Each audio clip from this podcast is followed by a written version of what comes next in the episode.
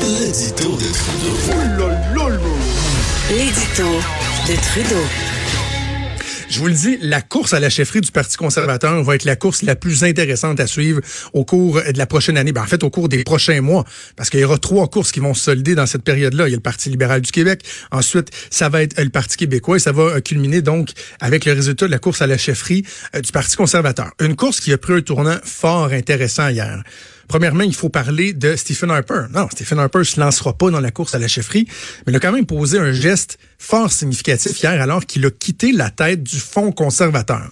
Le Fonds conservateur, ça, c'est l'espèce d'organe de financement du parti. C'est la bourse, c'est la sacoche du Parti conservateur. C'est ce qui fait en sorte qu'on est capable d'organiser des élections, de payer l'école privée aux enfants d'Andrew Scheer, par exemple, des trucs comme ça. Et Stephen Harper a décidé de quitter ça. Et là, certains disent, oh, s'il a quitté la tête du Fonds conservateur, c'est que ce poste-là exigeait qu'il soit neutre. Tu sais, quand tu es impliqué dans le parti, tu dois demeurer en retraite lorsqu'il y a une course à la chefferie. Et là, certains disent, oh, il a voulu garder les coups des franges pour pouvoir stopper Jean Charest.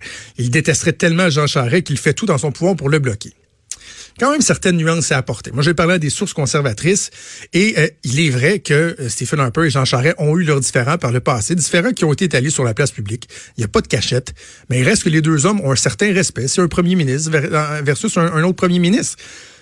Mais Stephen Harper est quand même conscient que Jean Charest viendrait changer l'ADN de son parti, que les progressistes reviendraient. C'est ce qu'on appelle un takeover, si on veut une prise, une prise du pouvoir du parti. Donc, il veut particulièrement aider un autre candidat. Et je sais, la ligne est mince. Certains vont dire, ouais, mais là, attends, là, tu sais, s'il veut aider Pierre Poilievre, c'est parce qu'il veut pas que Jean Charest soit là. C'est vrai que la ligne est mince. Je fais juste dire qu'il faut faire attention de ne pas y voir un combat à finir entre deux personnes qui se détestent. C'est pas tant que Stephen Harper déteste viscéralement Jean Charest, c'est qu'il pense que Jean Charest va changer l'identité de ce parti-là et il ne le veut pas. Et il croit que Pierre Poilievre, lui, est la bonne personne pour le faire. Pierre Poilievre, qui a des visées beaucoup plus conservatrices. Donc, ça va être fort intéressant parce que d'un côté, vous avez Jean Charest qui, lui, devra faire la démonstration aux militants conservateurs qu'il est plus conservateur que ce que les gens pensent. Parce qu'on se souvient plus beaucoup de Jean Charest, chef conservateur. On a en tête le chef libéral provincial. Moi-même qui ai travaillé pour lui, j'ai hâte d'entendre ce que Jean Charest aura à proposer pour dire oui, oui, non, non, regardez, je suis pas un conservateur pur et dur, je suis pas un conservateur social, mais il reste qu'au niveau économique, du développement, j'incarne ce conservatisme-là et de voir comment il pourra se différencier, par exemple, de Justin Trudeau. Ce qui est paradoxal, c'est qu'à l'inverse, Pierre Poilievre, qu'on voit comme un des candidats majeurs également, qui aura donc, comme je le disais, euh, Stephen Harper et ses fidèles derrière lui, lui, il va devoir démontrer qu'il est moins conservateur au sens péjoratif du terme, j'ai envie de dire, euh, ce qui est péjoratif pour certains, euh, qu'il est moins conservateur que ce que les gens euh, pensent, évidemment. On pense aux questions sociales. Moi, on me dit non, Pierre Poilievre, mariage gay, avortement, il n'y a aucun problème. Il va être même prêt à marcher dans la rue lors des parades et tout ça. Donc, ça va être intéressant. Il y a deux courants qui vont s'affronter. Le courant plus progressistes conservateurs, ce qu'on appelle les Red Tories, donc les bleus, mais avec une petite teinte de rouge dedans, versus les bleus foncés qui veulent garder cette identité-là du parti.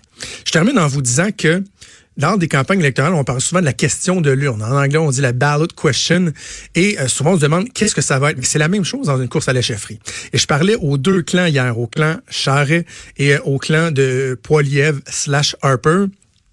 Et c'est intéressant parce que du côté de euh, Harper Poiliev, on dit ben la question que les gens devront se poser, c'est qui est le mieux placé pour conserver l'identité du parti? Oui, de le moderniser, entre autres au niveau des questions sociales. Personne, euh, tout le monde reconnaît que le parti doit aller ailleurs, ne doit plus euh, être empêtré dans les questions visant l'avortement, bon mariage gay, tout ça.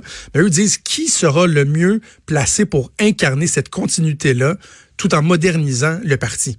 C'est loin d'être euh, d'être farfelu comme hypothèse. Par contre, du côté du clan Charest, on dit non, non, la question que les gens devront se poser, c'est qui est le mieux placé pour être premier ministre du Canada?